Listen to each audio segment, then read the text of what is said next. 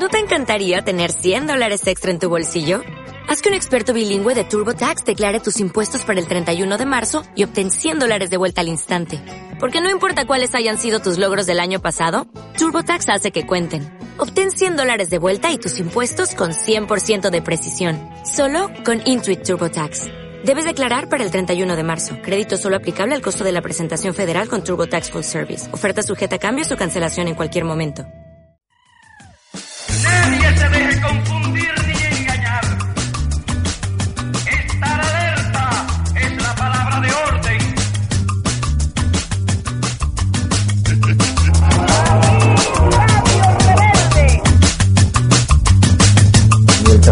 Ni el pan, ni la libertad, ni el futuro se regala, que es algo que se conquista.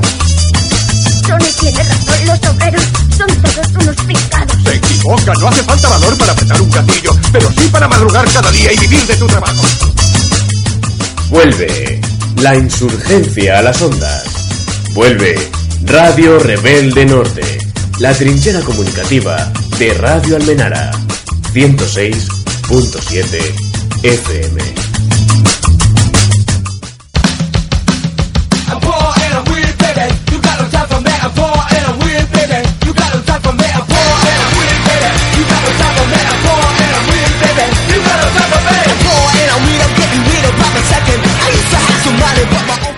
Buenas noches y bienvenidas y bienvenidos al último programa de Radio Rebelde Norte 2018. older I get, it's what I'm having to me every day. Hey, hey, hey, hey. Now my head when I was just a little kid.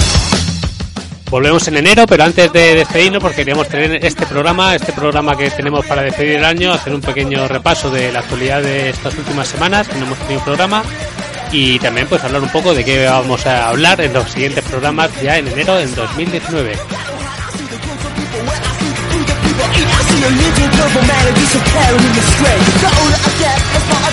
Mi nombre es Fran, pero no estoy solo aquí en Radio Rebelde Norte. Están los mandos Bernardo, buenas noches. Hola, muy buenas noches. Y también Crespo, buenas noches. Buenas noches. Y aquí os dejamos escuchando este tema de The Beat, Pur and Way. Ahora volvemos aquí en Radio Rebelde.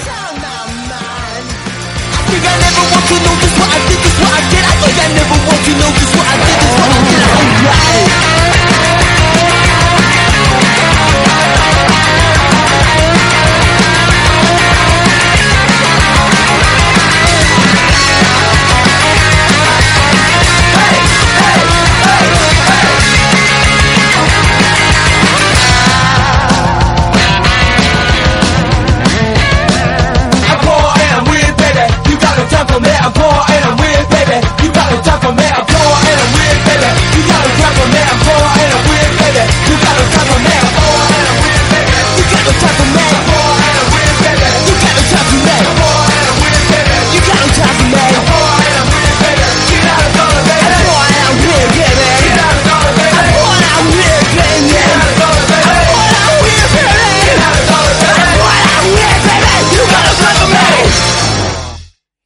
Pues así sonaba este tema de la banda americana The Briefs. Y, bueno, pues hoy queríamos tener un programa más descansado. Así que no haber invitado, sin embargo, eso no quiere decir que no vaya a tener contenido porque no hemos preparado eh, interesantes secciones y, y bueno, también vamos a pasarlo viendo un ambiente distendido, como suele hacer aquí siempre en Radio Rebelde. Y como decía antes, pues daros la bienvenida otra vez más al programa, bueno, al último programa del 2018. Estamos aquí en los estudios de Radio Almenara, la emisora comunitaria del barrio de La Ventilla, en el distrito de Tetuán. Y bueno, siempre anunciamos al principio del programa en qué soporte nos puedes escuchar. Esta radio emite en el 106.7 FM, pero que llega, bueno, aquí en el norte de Madrid, y luego en streaming en radioalmenara.net. Pero por si no nos puedes escuchar en directo, pues nos puedes seguir en redes sociales, que nos lo recuerda Bernardo. Pues puedes seguir a través de nuestro perfil de Facebook, Radio Rebelde Norte, nuestro perfil de Twitter, donde compartimos eh, las frases destacadas de cada programa, así como los enlaces para escucharlo, eh, Radio Rebel Norte, y eh, donde colgamos los audios, eh, radiorebeldenorte.ivox.com. En el último programa, que fue a principios, eh, bueno, no sé, finales de noviembre, principios de diciembre, estuvimos hablando de las consultas republicanas que, bueno, que se dieron por todo, por toda la ciudad de Madrid y también por, por gran número de universidades del Estado español y que finalmente, bueno, tuvo un resultado muy positivo, puesto que decenas de miles de, de, ciudadanos y ciudadanas, y sobre todo estudiantes, pues, eh, bueno, dieron su opinión, ¿no? En este debate que no, que no se da. En el programa de hoy queríamos hablar también de, bueno, noticias que van ocurriendo y otras cosas más, pero como siempre, pues Crespo nos presenta un poco por encima del índice Pues mm, por encima la cosa, como dices, va a ser un poco más improvisada y vamos a intentar comentar un poco la actualidad mm, de este final del año 2018, comentaremos noticias y acontecimientos y demás. Todo eso acompañado por buena música. Y luego yo os traigo la sección de historia histórica, la segunda parte de los secretos de Alcoba de la monarquía española, hoy dedicada a los Borbones. Genial, pues ahora luego hablaremos de los Borbones y de esos experimentos genéticos que han estado realizando a través de, de bodas y reuniones, ¿no? a lo largo de su es. historia. En- queríamos empezar este programa poniendo un tema de, de una banda que siempre ha estado presente pues eh, para todas las causas sociales, para movimientos sociales, organizaciones políticas y bueno, que recientemente falleció un componente de, de la misma. Eh, hablamos de banda Basotti, en concreto falleció Sigar, un componente de, de esta banda que a lo largo de todo el mundo siempre ha colaborado donde, donde ha hecho falta. Así que queríamos dejar un tema que ahora nos presentará Bernardo, pues eh, también rindiendo homenaje a esta persona tan luchador- luchadora y comprometida que nos ha abandonado y bueno, pues también que ha sonado más de una vez este grupo aquí en Radio Rebelde, pues cómo no acordarnos de ellos en estos momentos más, más duros. Pues sí, eh, es, el, es un tema muy, muy icónico de la de banda Basotti y se llama Figli de la Stessa Rabia.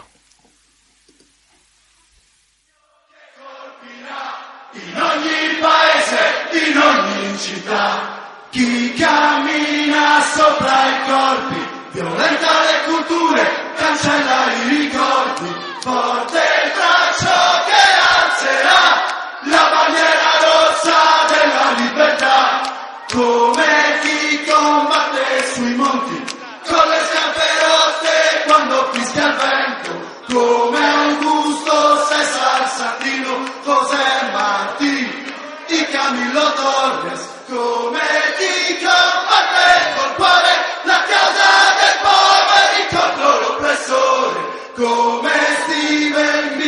Civil, la comandante Clelia Zamora Machel, come c'è Parabundo Martí, figli della stessa rabbia, come Sus e i Cheyenne, Tupac Amaru e Simon Bolivar, come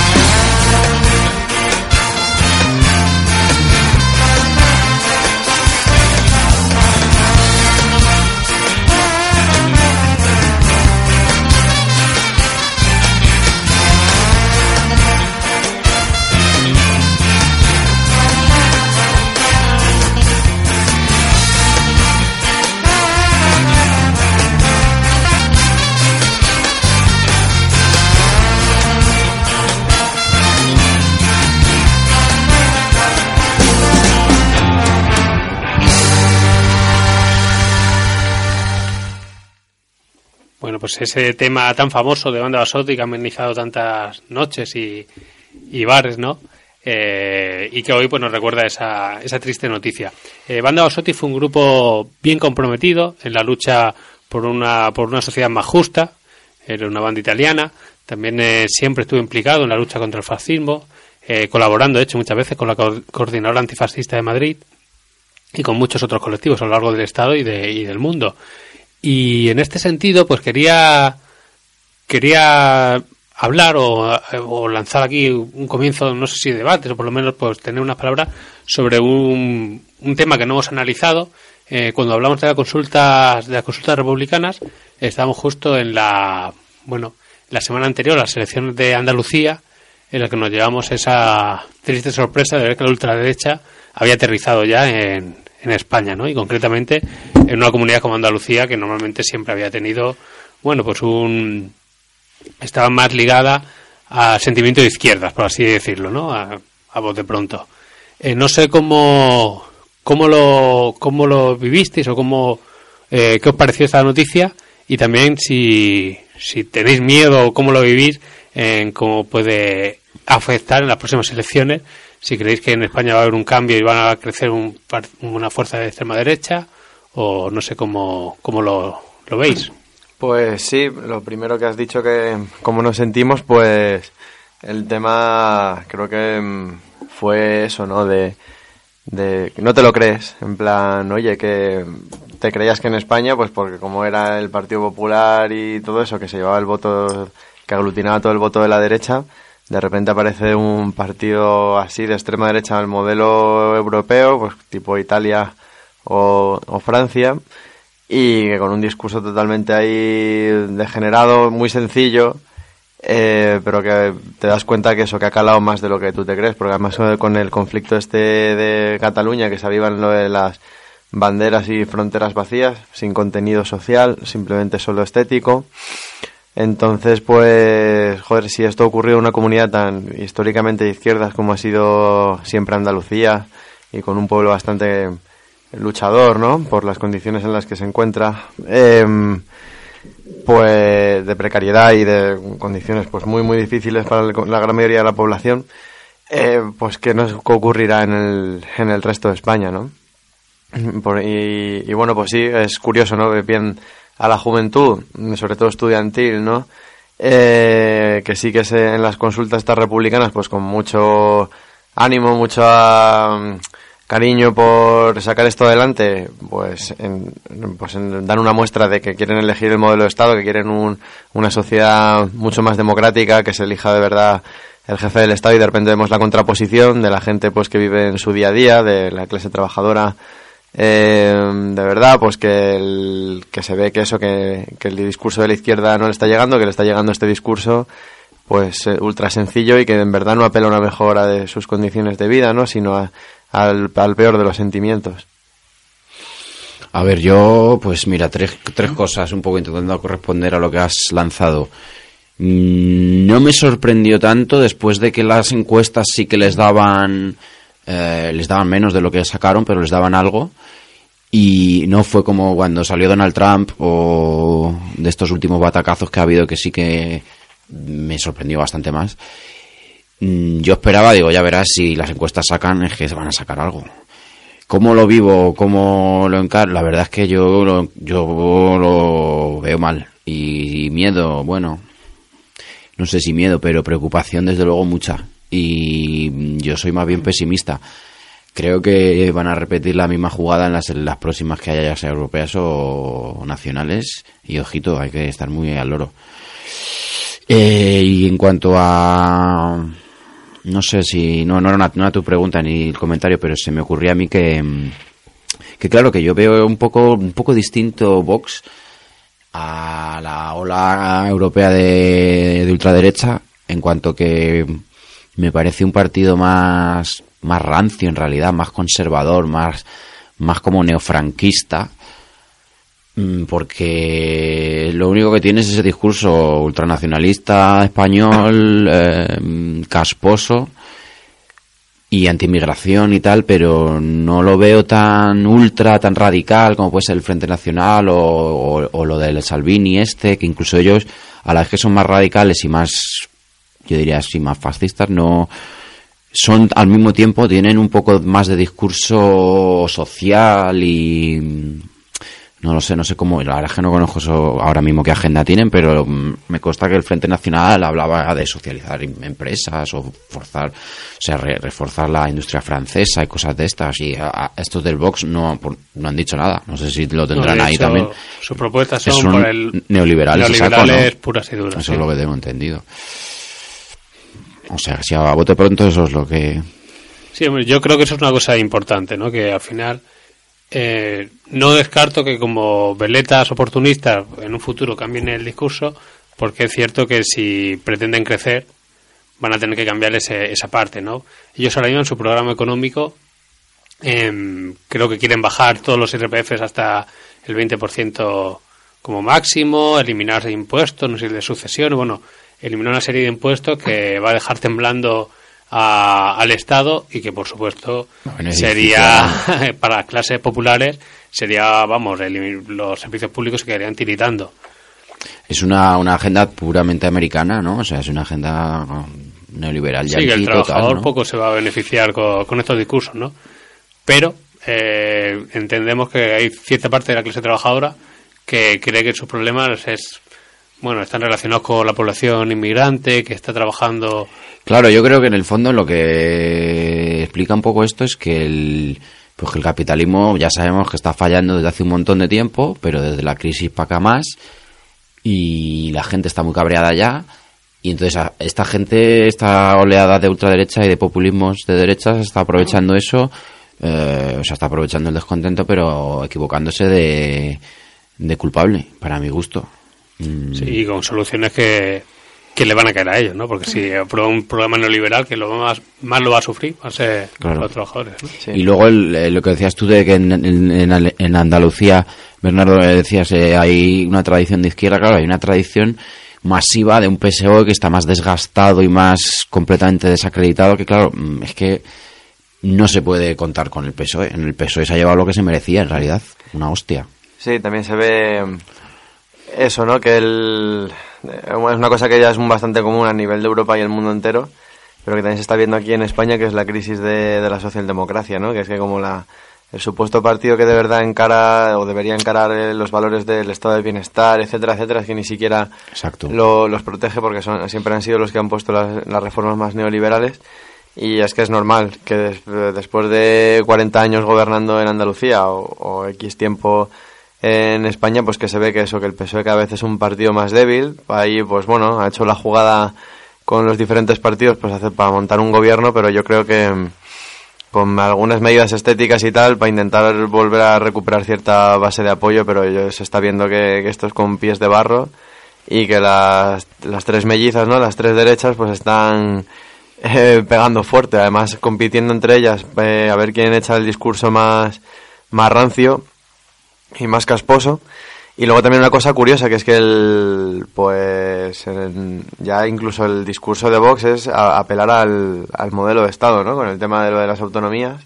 Yo me acuerdo cuando estudiaba lo de la ley de bases de régimen local, que, que pues impuso el PP en la primera legislatura de, de Rajoy, en la que lo que buscaban era pues quitarle menos poder pues a las administraciones locales para y que todo fuera como un poco más centralizado, si mal no recuerdo.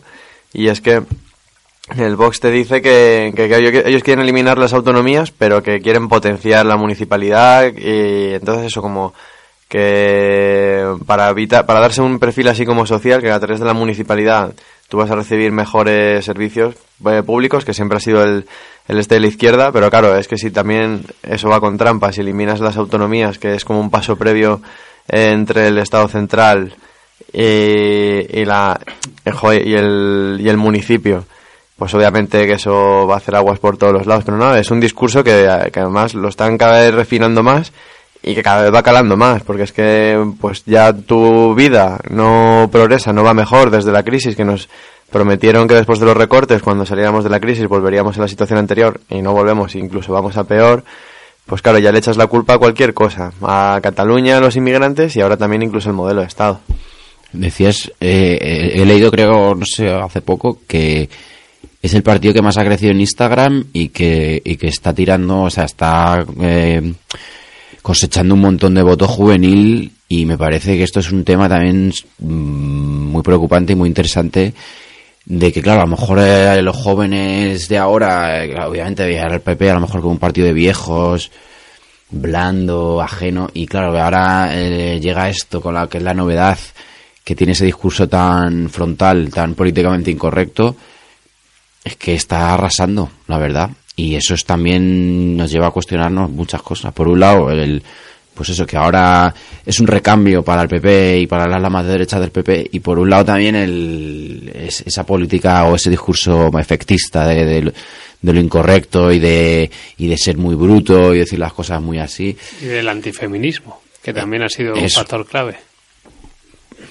No, que creo que por el lado joven también puede ir un poco por ahí, mm. de gente que no, bueno, que no entiende y que no quiere eh, ceder privilegios o hablar en pie de igualdad, ¿no? También esa cultura de superioridad que muchas veces se tiene. A la voz a la reacción, exactamente, sí, a la pura reacción.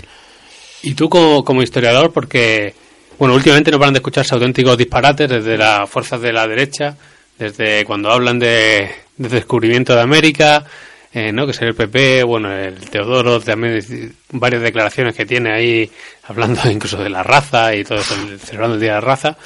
Eh, y bueno, y, y, Vox con esa pose ahí, con el caballo recorriendo Andalucía en plan de Cid campeador y hablando de términos de la reconquista, ¿no? Cuando parece que no han leído mucho ni siquiera sobre el Cid campeador, que, era un mercenario, al fin y al cabo. Eh, sí, esto es, o sea, a mí me parece, es que me parece de lo más cutre, me parece tan cutre y tan... Tan cutre que sorprende. Y sí, sí, claro, pero se ve que todavía todavía remueve y todavía engancha. Es, es, es, es un poco el discurso que, que, hacía el franquismo del tema de la historia de España. Y, y no sé, o sea, es que a mí me, me alucina que, que, se tire de esto y de seguir dándole vueltas a estas cosas. Obviamente, a ver, está el tema de que yo creo que también que, que no hay que volverse demasiado buenista o no sé de recuestionar esto, avergonzarse o trasladar los enfoques eh, democráticos del siglo XX o XXI a hechos que pasaron en el siglo XV, pero bueno, volver a glorificar la conquista de América, la reconquista, los reyes católicos, pues no, tampoco. Es verdad que no le podemos medir con la vara que tenemos hoy. Ahora, apropiárnoslo, apropiarnos los, esos símbolos o hacernos herederos de ellos o o simplemente festejarlos sin, sin hacerles un, juicio crítico, no sé, es que me parece algo puramente, es que, me parece franquista, es que me parece que esto es puro puro franquismo otra vez.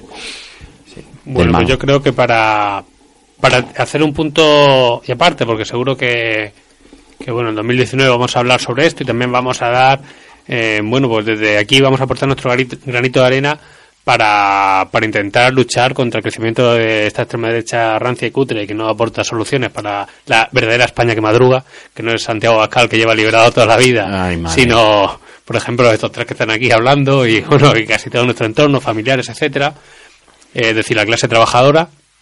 Pero bueno, yo no quiero darle tampoco eh, ni la importancia que se quieren dar, porque me parecen a día de hoy una banda de, de cutres y de bueno, y de... Improvisadores, y es que no dan mucha seriedad. Y una rama facha del PP de toda la vida, ¿no? Son una rama que no aporta soluciones para los trabajadores ni las trabajadoras y solo aportan odio, resentimiento y un sentimiento nostálgico. Exacto. Eh, patético, la verdad, ¿no? De esa España imperial. Ah, ah, bueno, coincido. El, también incluso aportan un revisionismo histórico un poco eh, peligroso, ¿no? Porque ahora también incluso, que hoy lo he visto en mi propia experiencia en el trabajo, eh, cuando ellos dicen que, ojo, ojo, eh, que es que Hitler y Mussolini eran socialistas, que incluso la izquierda nos trajo lo peor de, de Europa, ¿no? Eh, como eran nacionalsocialistas o, o que Mussolini estuvo en el Partido Socialista, pues a mí me han dicho hoy en el trabajo, pues de eso de que te sacan el tema de Venezuela, ay, tú que habéis nacido ahí, ¿cómo lo ves? No sé qué.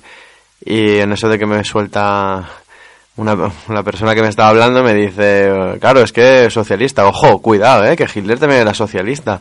Y entonces, pues cuando es una revisión histórica, que es que además te- todo lo peor de, de la historia de Europa, pues se le echan la culpa a alguien que nunca la tuvo, ¿no? Que es, que es la izquierda. Entonces, eh, eso, en ese sentido, ese revisionismo histórico eh, es, es más peligroso que el del miocid y de...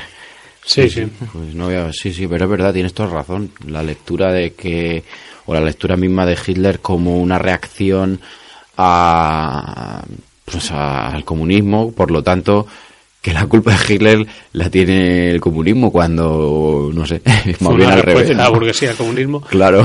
Pero bueno, yo creo que en ese sentido tenemos que nosotros pues contraargumentar y estar preparados para allá donde se escuchen, familias, amigos, etcétera, pues bueno, pues dar el debate, porque no podemos permitir que, que las cosas desemboquen en- a donde no queremos ir, ¿no? Desde Que luego. tener un futuro mucho más mucho peor y lleno de crispación y confrontación entre la propia gente de, de abajo, ¿no? Y sí, hablabas algo del imperio, ¿no?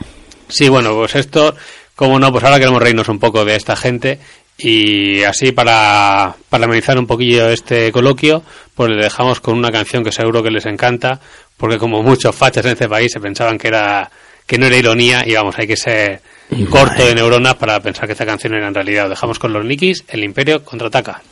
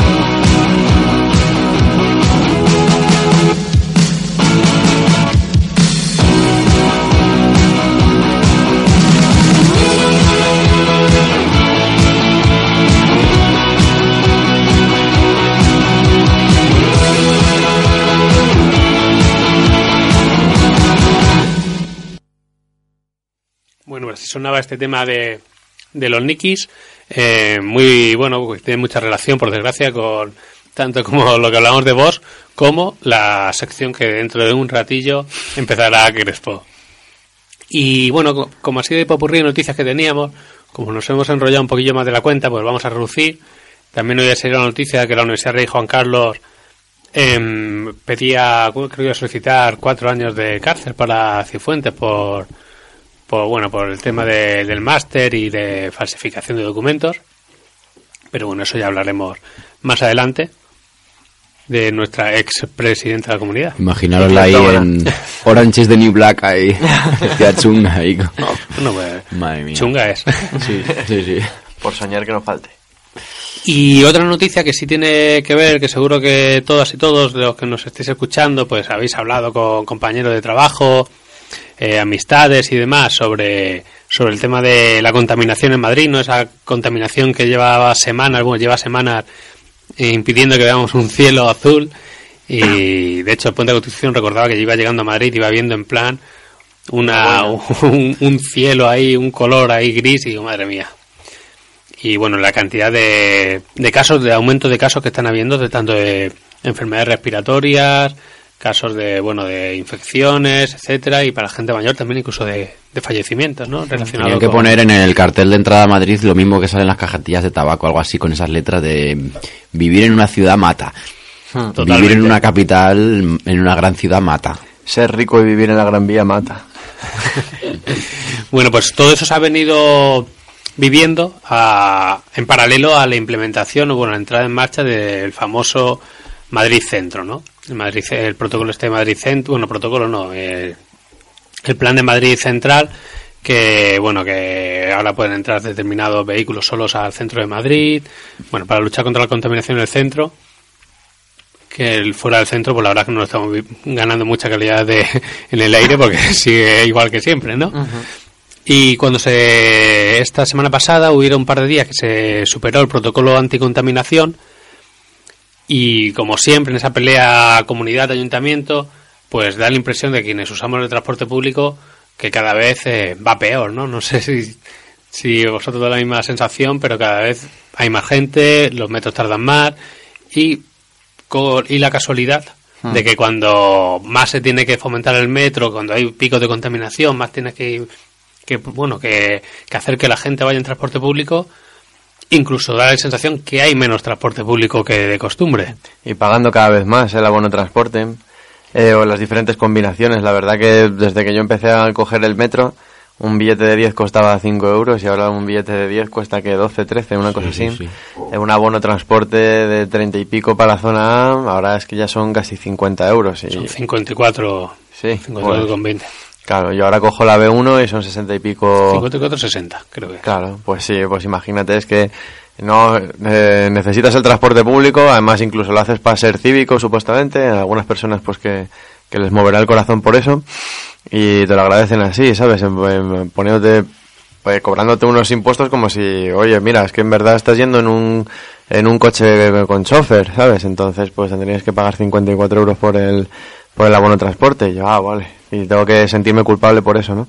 Y, y ya no solo lo del el metro, yo que ahora estoy empezando a coger el, para ir a mi trabajo el, los autobuses interurbanos, es que atrévete a perder uno que, que el jodido. Estás jodido.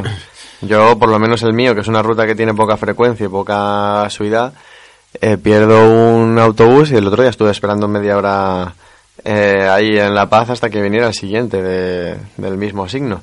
Y es que me parece una barbaridad. Y luego ya no te digo, pues cuando estás entrando para Madrid de vuelta de vacaciones, que te encuentras en pueblos ahí perdidos de la mano de Dios de Madrid, eh, pues autobuses de estos de interurbanos y, ahí, imagínate una de esas personas cuando pierde un transporte o lo que fuera, lo que le supone el tener que esperar o ya simplemente no poder moverse de su, de su ciudad.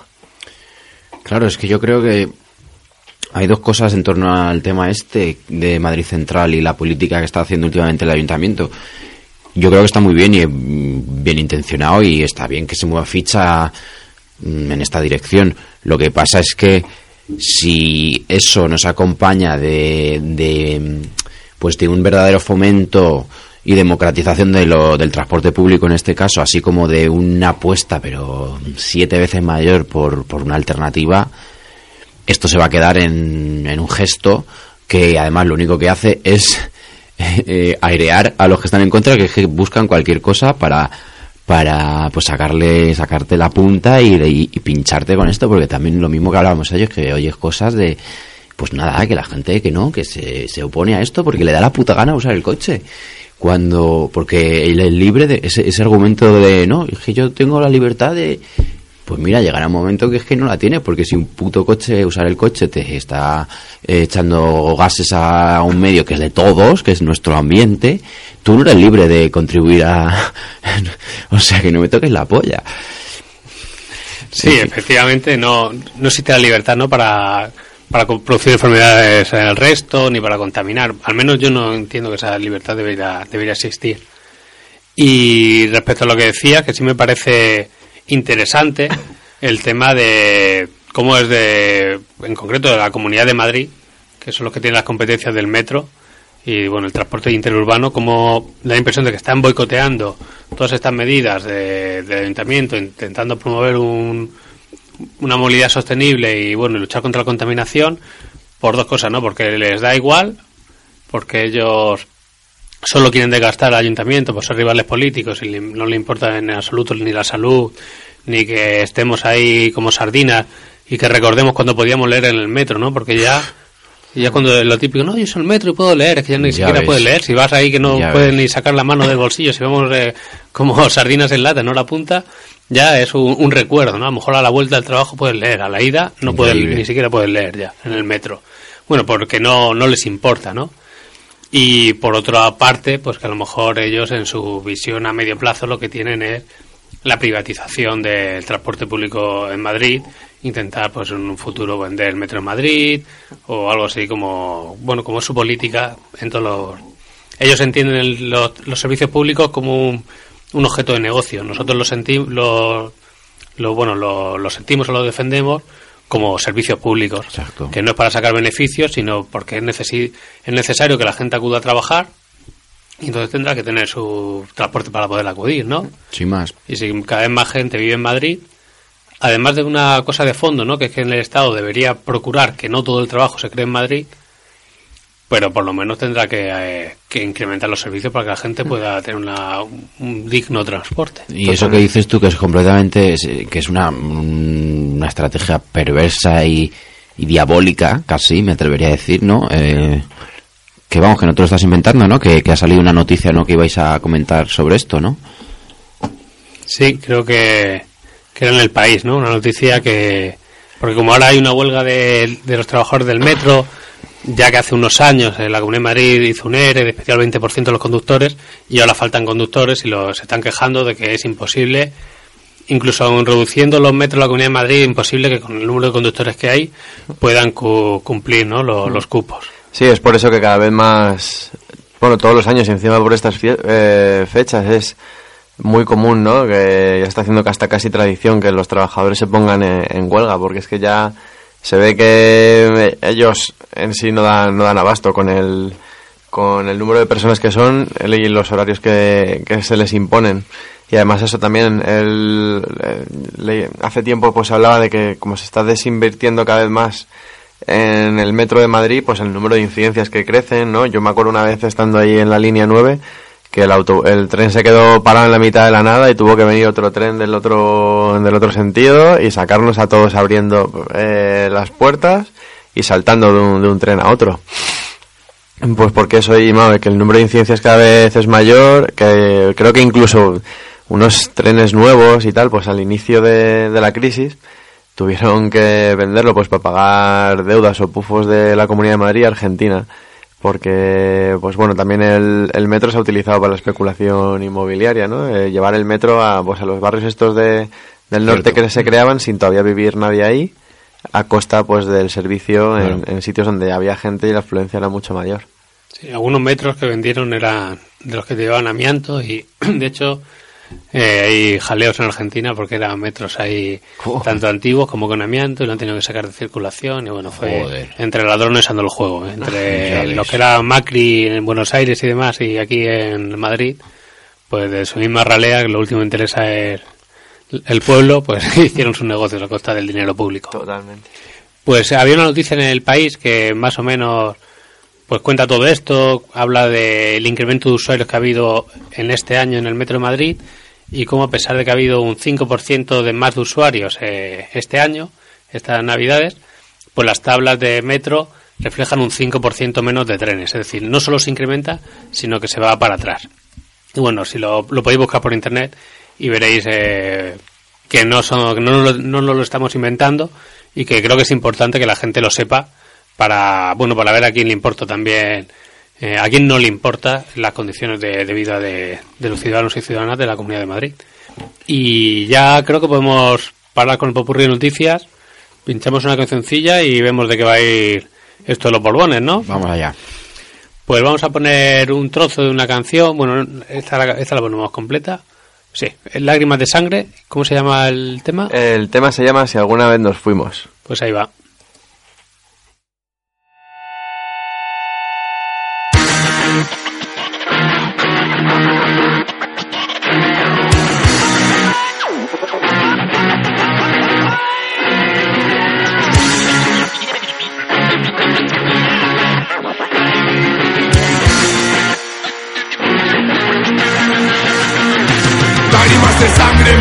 Sin máscaras, con máscaras de rap y las cosas son más claras. Más calva y más gana. Más que este menester, placer agreste. Sé que debo agradecer la atención que se me preste. Sé que no va a ser mucha si sigue estando en el Jagger. Aún tenemos una lucha que hacer. Aún piden cárcel para Los tipos que pulen tu pieza para que encajes. Que quieren que seas un maguen, un curry de los fraggles. Otro que pague religiosamente en discoteca. Nunca rechiste, ría los chistes y no tenga metas. Esa es la base del planeta y tú qué cuentas. Yo me monté una empresa para luchar contra su prensa. Hacerte pensar, sí, sé montar una fiesta. Pero nada les jode más que bailes con rap de conciencia. Aquí ya hemos perdido la inocencia.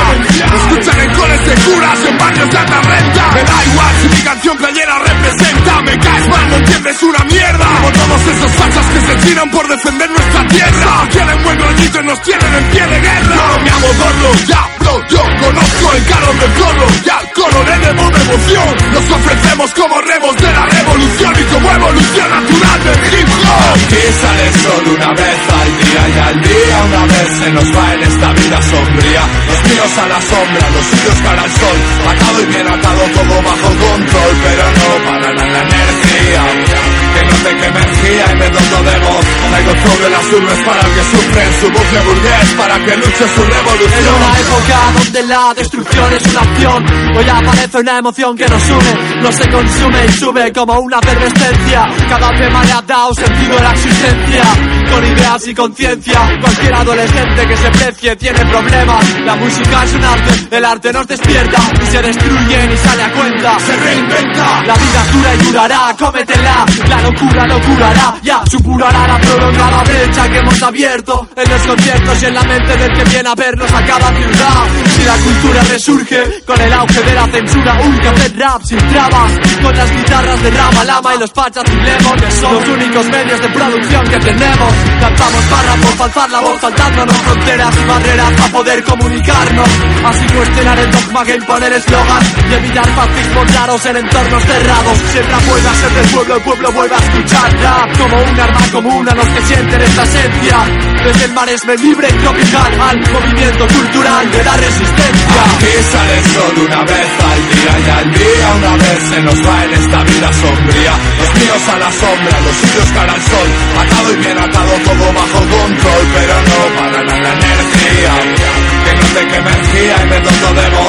De las urbes para el que sufre, su bucle burgués para que luche cuando escuche esta canción. Escribo este disco con un pie en el precipicio Por una afición al léxico que ejerzo con oficio. Un grito en el vacío Toda una oda al vértigo Motivador del único talento que domino. Que nomino al caer y que no quedo en el olvido. Sabed que sigo vivo y que analizo y canalizo Mi desprecio a los que joden con lo ajeno. Perdisteis la ocasión de hacer que nos relajemos. Lágrimas de sangre y compromiso vitalicio. En este continuo juicio mi dicción es munición a tu servicio. Aunando bien de ánimo para el efecto domino Mensaje y 60 rimas por minuto mínimo. Mi camino es legítimo. No nos han regalado ni el antipop.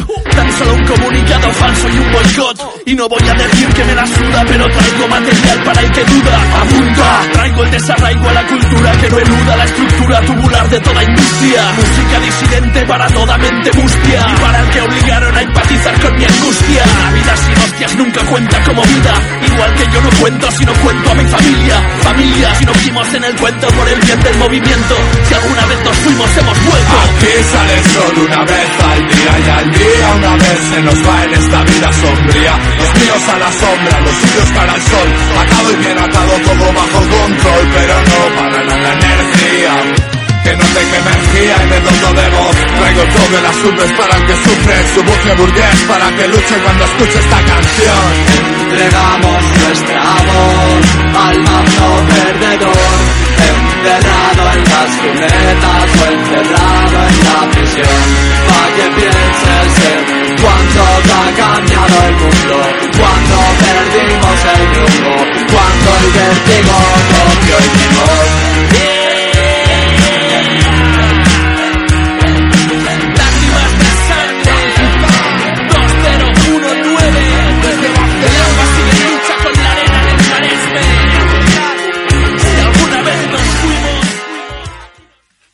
Pues ahora sí, llegamos a, a la sección de historia histórica, en la que vamos a seguir, es la continuación de, de esa historia de los reyes en España. En concreto, ahora vamos a ir a, a la dinastía de los Borbones, quienes han llegado hasta el día de hoy. Y lo primero de todo, pues esa cuña de historia histórica. La sección de historia de Radio Rebelde Norte. Y bueno, Crespo, ¿qué nos traes hoy? Pues como has dicho, eh, hoy os traigo la segunda parte de, esos secretos de alcoba de la monarquía española, eh, dedicada a los Borbones. Mm, va a ser bastante extensa. Espero que no os aburráis, es picante a, eh, a cambio de ser extensa.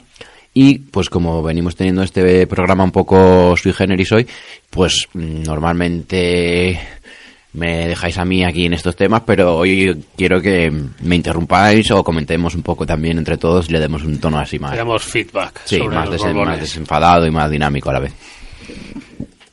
Así que bueno, pues para ponernos, digamos, en este modo sexual, hay una canción súper mítica que vamos a empezar a escuchar.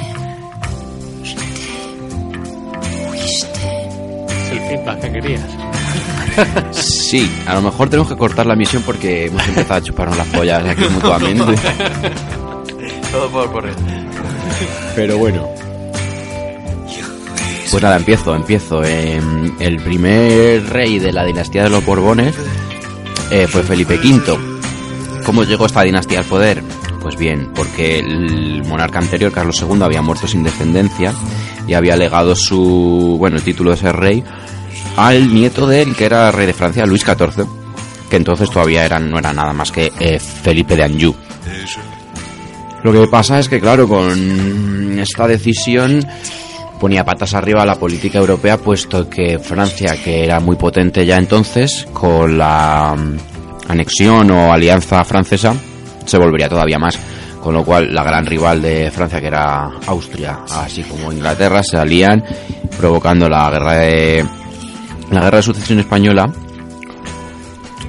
fruto de la cual, pues bueno, al final eh, venció Felipe, que pasó a ser Felipe V, con unas ciertas concesiones a, digamos, al bando perdedor al que defendían los Habsburgo. Bueno, una vez ahí, Felipe V ya en el poder, los Borbones ya en España, estamos hablando de 1714, por cierto, pues los monarcas desde esa posición de poder siempre han tenido una vida sexual agitada. Nuestro rey emérito, Juan Carlos I, es buena muestra de ella, de ello.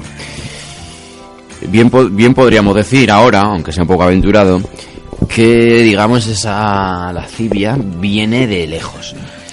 No sé, también ya lanzo un poco al aire este, este dilema, este debate. No sé realmente si el poder te vuelve más, digamos, mm, pervertido o obseso o lo que sea, o simplemente cualquier persona eh, que pudiera haría lo mismo. La verdad es que es un- una cosa que lanzo, no sé si... Cuando no hay nada que hacer y no te cansas, bueno. Sí, ¿no? Hombre, La vida ociosa, ¿no? Pues siempre... Claro. Y si lo tienes todo desde siempre, pues... Es como un niño mimado, ¿no? Los niños mimados que se cansan de todo y les da por hacer extravagancias. Pues seguro que sí, seguro que sí. Vamos a analizar un poco, a meternos eh, con, con eso, con los pormenores sexuales de este primer Borbón español, Felipe V. Bien, eh, así de entrada tenemos que decir dos rasgos principales en Felipe V. Era bipolar y adicto al sexo. En las fases eufóricas de su enfermedad mental, una de sus obsesiones era precisamente esta, el sexo. Luego venía la fase depresiva, en la que buscaba en la religiosidad un remedio para su remordimiento. Es que, como un péndulo, de un lado al otro. En lo, toca- en lo tocante a las prácticas sexuales, no tenía límites Felipe V. Eh, se dice que no podía vivir sin un orgasmo diario y que se masturbaba compulsivamente. Para mantenerse a tono de tanta actividad, desayunaba siempre un mejunje afrodisíaco hecho a base de yemas de huevo y especias. Practicaba el acto diariamente y si no podía recurría al onanismo. Se dice que una de las causas de la muerte de su primera mujer, Luisa Gabriela de Saboya, fue el exceso de, de sexo. Lo siento, me dé la risa, parecemos niños chicos, pero esto es como su- surrealista. La mató a polvos, ¿no? Bueno, en fin, perdonen. Habría perdonen. que ver, ¿no? La realidad. Eh, tuvo que casarse, bueno, su segunda esposa fue Isabel de Farnesio, que esta sí, digamos que se mantuvo a la altura del deseo de su marido, y en todas las cortes europeas se hablaba del desmedido desenfreno de esta pareja. En su noche de bodas, la novia se sorprendió de la gran variedad de posturas amatorias que conocía el rey. Era tal la pasión de Felipe V que incluso en ocasiones despachaba con sus ministros sin levantarse de la cama, todavía recostado con la reina. Es decir, sin ningún tipo de eh, reparos. Eh, como curiosidad, bueno, pues este rey introdujo en la corte española el uso de los dildos o consoladores, que según he leído puede que su nombre responda a deleto, algo así como el deleite o algo así. Eh, en aquella época se fabricaban en marfil pulido y a veces tenían en uno de los extremos eh, el camafeo, un camafeo con una persona. Normalmente se supone que la persona que regalaba o la persona que eh, en la que quería pensar el usuario o la usuaria, en fin, Un camafeo que- que- un camafeo es como un pequeño retrato, como los que se, se- estos que se cuelgan, estos broches. medallón, ¿eh? Sí, Curioso. Cur- mucho, mucho, mucho. Desconocía esto, da- eh, bueno. Entonces, eh, bueno, una de las aficiones que tenía Felipe V, que más allá de practicar el sexo, digamos, estándar, también eh, era aficionado al, al boyerismo, a- era un mirón, pues lo que hacían era eh, un juego que se había puesto de moda por la corte francesa que se llamaba el impávido. Eh, se escondían eh, y observaban desde una especie de mirilla cómo jugaban al impávido. ¿En qué consistía este juego? Pues consistía, eh, consistía en una especie de partida entre varios caballeros que se sentaban en torno a una mesa y de, cintura para abajo eh, estaban desnudos. Debajo de la mesa, sin que ellos pudieran verlo, había una mujer que iba practicando felaciones a los participantes y eh, se trataba de no de que no se notara. El primero que por lo que fuera mm, gemiera, se riera, se, se moviera, eh, dando a entender que estaba siendo beneficiario de esa felación, le iban eliminando. Y esto por lo visto le excitaba mucho a esta pareja y se completaban así con Felipe manejando el dildo ese y la otra, en fin. Compartiendo sus enfermedades venéreas. Ahí es nada, ¿eh? Eran de todo. Nuestro rey, viva el rey. Viva el rey. En fin, pues no sé, os habéis quedado sin palabras, ¿verdad? sí. Sí, sí, ah, bueno, parece un perfil distinto a... Bueno, no tan distinto. ¿No? Sería... El rey emérito también tiene, tiene buena fama. No tan distinto, es que es, es, es mu- es increíble, dos siglos después. De tal palo. Está la- Eh, en fin, si queréis seguimos. Eh, bueno, este Felipe V fue sucedido por Fernando VI en unas circunstancias bastante curiosas también, porque eh, abdicó, abdicó también como, ¿no? Como el emérito. Nuestro emérito, como pre- como campechano primero. Eh, ab- abdicó en, un, en su hijo, en el primogénito, que era un tal Luis. Lo que pasa es que este Luis, pues murió muy prontito. Y, Era abstemio. y tuvo que y tuvo que volver, o sea, sí, en vez de buscar el siguiente en la línea sucesoria, un poco se dice también por los manejos de esta mujer, eh, de su mujer, de su segunda esposa Isabel de Farnesio, pues como que se lo cambió, se lo pensó dos veces y cambió de parecer y volvió a ser rey.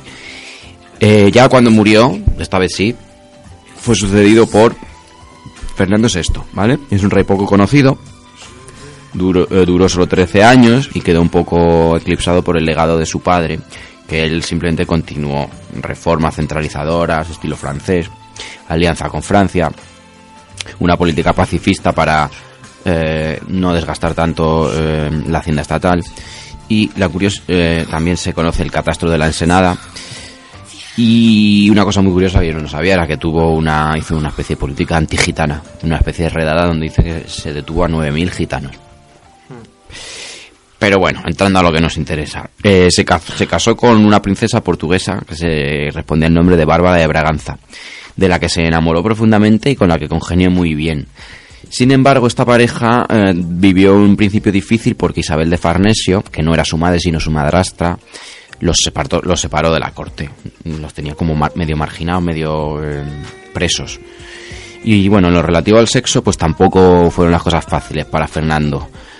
Porque era algo así como impotente. Tenía una afección genital que le impedía eyacular y por tanto le incapacitaba para tener hijos.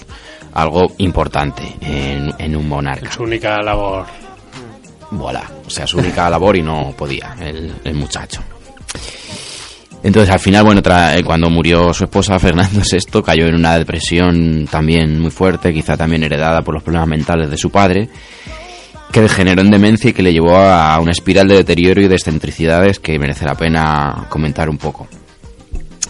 Pues el rey empezó a descuidar su higiene. Mm, olía fatal, se, no se cortaba las uñas, decían que no se podía calzar de lo largas que tenían las uñas de los pies. Su alimentación también, se pensaba que era un fantasma. Tenía comportamientos patológicos con la gente, eh, como por ejemplo que les llegaba a morder. Y llegó incluso a, a- a- a practicar la coprofagia. Eh, tal era la cosa que, eh, o sea, tuvo, o sea, que, que acabó en, mm, consumiendo opio para un poco, pues, para desinhibirse, olvidarse o ¿El calmarse. opio vino antes o después de la cropofagia? O a la vez. Yo creo que Come- come Sí, por, por ahí, por ahí. Entonces, bueno, en este, imaginaos así, no pudo durar mucho, murió, ¿vale? En fin, otra joyita, ¿no? Sí, bueno, disfrutó de la vida a su manera. Sí, bueno, cada cual. ¿Te gusta comer mierda? Pues vive la vida así. En fin, las cosas un poco cambiaron con, con Carlos III, que no era hijo de este, obviamente, sino, sino de, de, de, de Felipe V, con la segunda esposa, con Isabel de Farnesio, que logró primero no que fuera nombrado rey de Nápoles y después, cuando la muerte de Fernando VI, eh, que recibiera también el trono español. Carlos III ha pasado a la historia como el ejemplo español de reformismo ilustrado y también como el mejor alcalde de Madrid, ciudad a la que saneó y que dotó de un verdadero carácter de capital a la altura de Europa. Eh, parece que es el único sensato y sano en esta familia, ya que, bueno, en lo relativo a su vida privada y a sus hábitos sexuales también era una persona bastante normal, corriente, digamos, comillas, sana. No, no está bien, no me gusta este término, pero bueno, me entendéis así para andar por casa. Tardó, o sea, se casó a los 21 años, ¿vale? Su mujer, María Emilia de Sajonia. Eh, quiero citar una carta que escribió el propio rey contándoles a sus padres los pormenores de la noche de boda y que está bastante interesante. Esto es puro una fuente eh, primaria en toda regla, ¿eh? o sea, del puño y letra del rey de España, Carlos III, que le decía a sus padres lo que ahora mismo cito. Para obedecer a las órdenes de vuestras majestades, contaré aquí cómo transcurrió todo. El día en que me reuní con ella en Portela, me puse primero con ella en la silla de postas donde, habíamos, donde hablamos amorosamente hasta que llegamos a Fondi. Allí cenamos en nuestra misma silla y luego proseguimos nuestro viaje sosteniendo la misma conversación y llegamos a Gaeta algo tarde. Entre el tiempo que necesitó para desnudarse y despeinarse, llegó la hora de la cena y no pude hacer nada, a pesar de que tenía muchas ganas.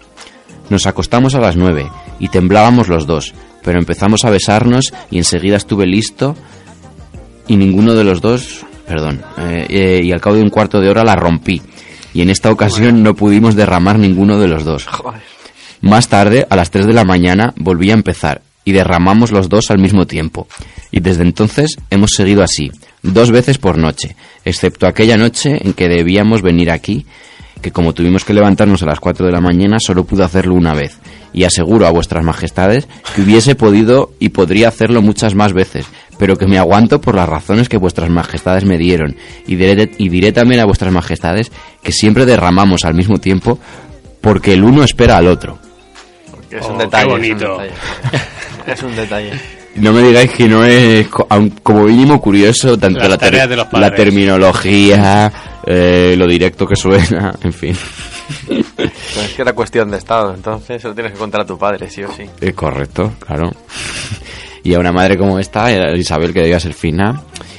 En fin, bueno, antes de estar casado no tuvo muchas, aman- muchas amantes, ya que era un hijo dócil y sus padres le habían advertido que, cito otra vez literal, a veces las jovencitas no son tan fáciles. Los testimonios afirman que el rey quiso sinceramente a la reina y le fue fiel. Prueba de ello es que, contrariamente a la costumbre, la pareja dormía en la misma cama. ¿Mm? Se ve que no, que no solían dormir en la misma cama, eh, no era costumbre. Eh, esta pareja tuvo 13 hijos y tras la muerte de su mujer, que eh, afectó profundamente a Carlos, no tuvo, no se le conocen más aventuras amorosas ni volvió a casarse.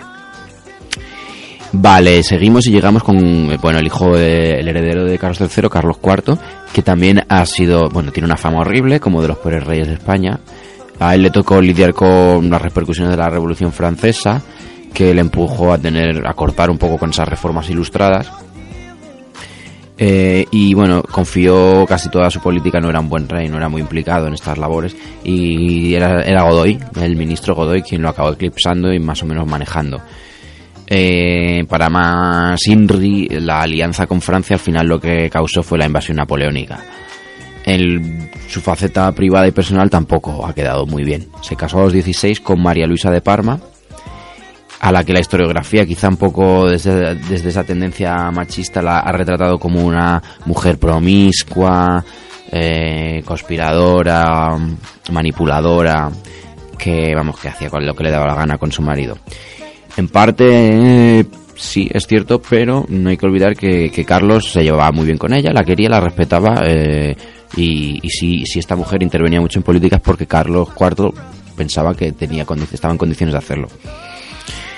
Lo mismo que con Godoy, que lo consideraba un, amigo, el rey lo consideraba su amigo, no solo su, su ministro. Eh, y de aquí también entroncamos con bueno con el San Benito que tenía Carlos IV, que era el del rey cornudo, es decir, o era tonto o se lo hacía o, o era una persona hiperavanzada y le daba absolutamente igual. Porque se ha llegado a afirmar, que- bueno, la propia reina afirmó en su lecho de muerte que, que ninguno de los 13 hijos que tuvo era hijo de su marido, del rey. Duras palabras. Duras palabras, muy duras, ¿no? Los testimonios. Antes hablaba con, contigo, Fran, de que si esto es verdad, en el, en el fondo se podría decir que los Borbones se extinguieron, los Borbones españoles, porque si su padre no engendró ninguno. Y luego decía yo que por otro lado que no creo que esto pueda ser así, puesto que es que solo hace falta mirar al, al cuadro de Goya y compararlo con, con preparado, perdón, con Campechano primero, con Juan Carlos, son clavados. Pero bueno, no lo sé y no vamos a especular más con Con Froilán, con Fernando VII, ¿no? lo mismo, lo mismo, es verdad, son cosas que si tuviéramos aquí algún experto en genética o se pudieran hacer experimentos de esos. Pero bueno. Eh, seguimos. Fernando VII. Si me estoy alargando más de la cuenta, me cortáis y hacemos una tercera parte de esto. Eh, apodado el deseado por unos y el rey felón por otros, es sin duda también uno de los monarcas más nefastos que ha reinado en nuestra pobre España. Existían esperanzas en él por desplazar al también nefando Carlos IV, su padre. Cuando la guerra de independencia eh, española contra las tropas napoleónicas hubo terminado, muchos españoles creyeron que juraría la Constitución de Cádiz, que era la primera legislación liberal que encaminaría a nuestro país hacia la modernidad. Sin embargo, Fernando restauró el absolutismo, la intransigencia y las persecuciones, estancando al reino en el atraso económico y social. Su historial sexual es llamativo. En la noche de bodas con su primera esposa, era tan ignorante de la ciencia de la procreación que se limitó a succionar los pechos de la reina. Su padre tuvo que instruirle al cabo de varios meses. Su padre, acordaos, ese que supuestamente no había engendrado a ninguno de sus trece hijos. En fin, el caso es que a Fernando aprendió y a partir de, entonces le cogió gusto al asunto. No solo fornicaba con su esposa, sino que también frecuentaba los principales burdeles de Madrid. Y lo cierto es que estaba bien preparado para los menesteres que nos ocupan. El rey padecía una de macrosomía genital. ¿Qué es esto?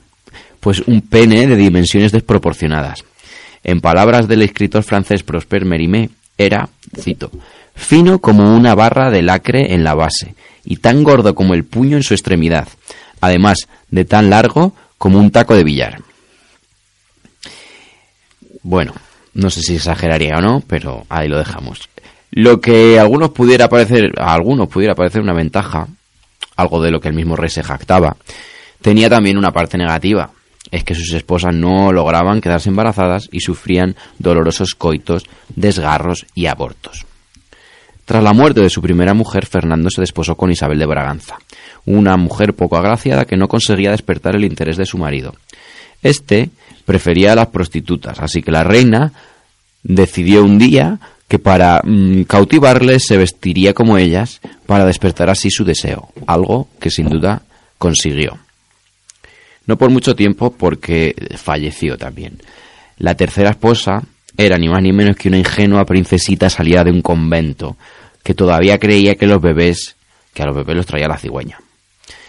En la noche de boda salió despavorida, llorando y orinándose encima, horrorizada ante la sexualidad depravada y el enorme falo del rey.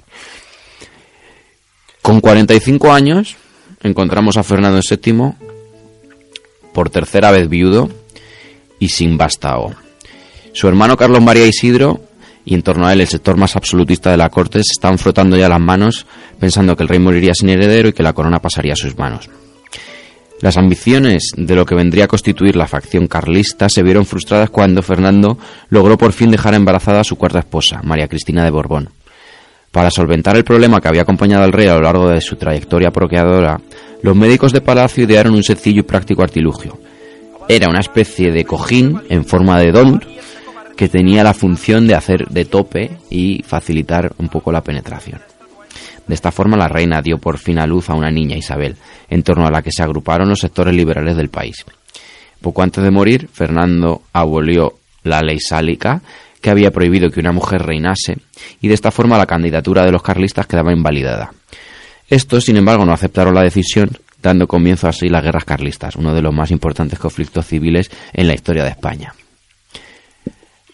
No sé si vamos a hacer un stop, algún comentario, alguna sin palabras, ¿no? También Fernando VII. En fin. Una cancioncita para Sí. cortar el Ah, pues de- tenemos aquí, se escucha de fondo un trocito de... No, yo es que quiero que haya una tercera parte porque me lo estoy pasando muy bien y no podemos ir rápido con los Borbones en el siglo XX, por eso. Pues vamos a poner un trocito de esta de, de Mamá Ladilla, sucedió en Bequelar.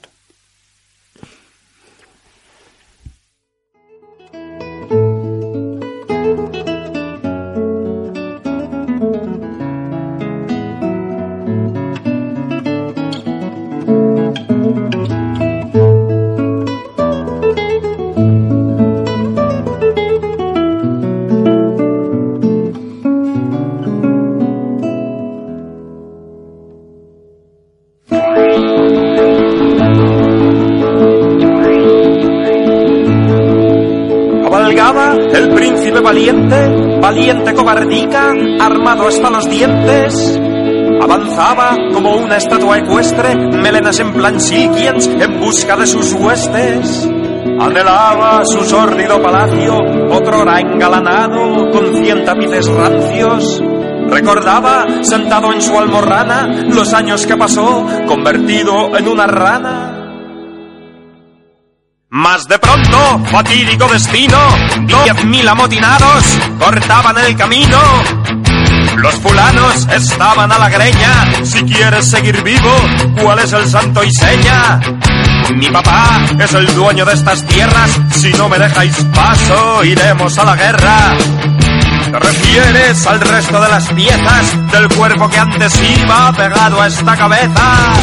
Malandrines que ha sido de la reina, de solo imaginarlo, mis bucles se despeinan. Las infantas que habéis hecho con ellas, tuvisteis por lo menos piedad de las doncellas. Pues piedad, piedad lo que se dice, depende del criterio de aquel que lo analice. Pero al menos las hemos reciclado, allí las puedes ver tirando del arado. Conmigo, ¿qué vais a hacer conmigo? Filetes empanados, envueltos en pan bimbo. Te rogamos que no nos des ideas, tenemos suficientes y son mucho más feas. Por lo pronto y con carácter transitorio, aquí tienes tu centro, primer supositorio. Y después, diez mil republicanos van a practicar el medievo con tu ano. Vamos a practicar Vamos a practicar el medievo con tu ano. Vamos a practicar.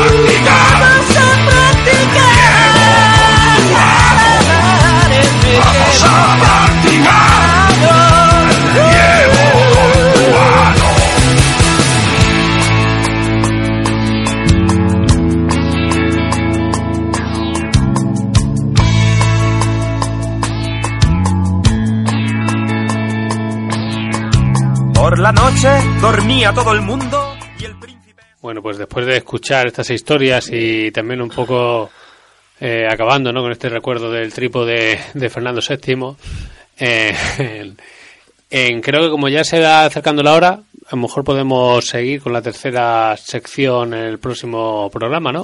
Pues sí, estábamos pensando que sí, que para no aburrir al personal y para mantener un poco la intriga ante el éxito de estas secciones así más frívolas y amarillas, pues sí, quizá mm, estoy pensando, lo que pasa es que no me atrevo. ¿Nos metemos con los de ahora? ¿O nos van a demandar? ¿O con Corina? ¿Con Leticia? Bueno, yo creo que ya que estamos, vamos a hacer el se- Nos quedaría, nos quedaría pues cubrir eh, a Isabel II, Alfonso XII y Alfonso XIII, que, que, que ya solo con esos tres tr- traen cola, pero Director nunca de mejor dicho. porno, ¿no? Había uno. Correcto.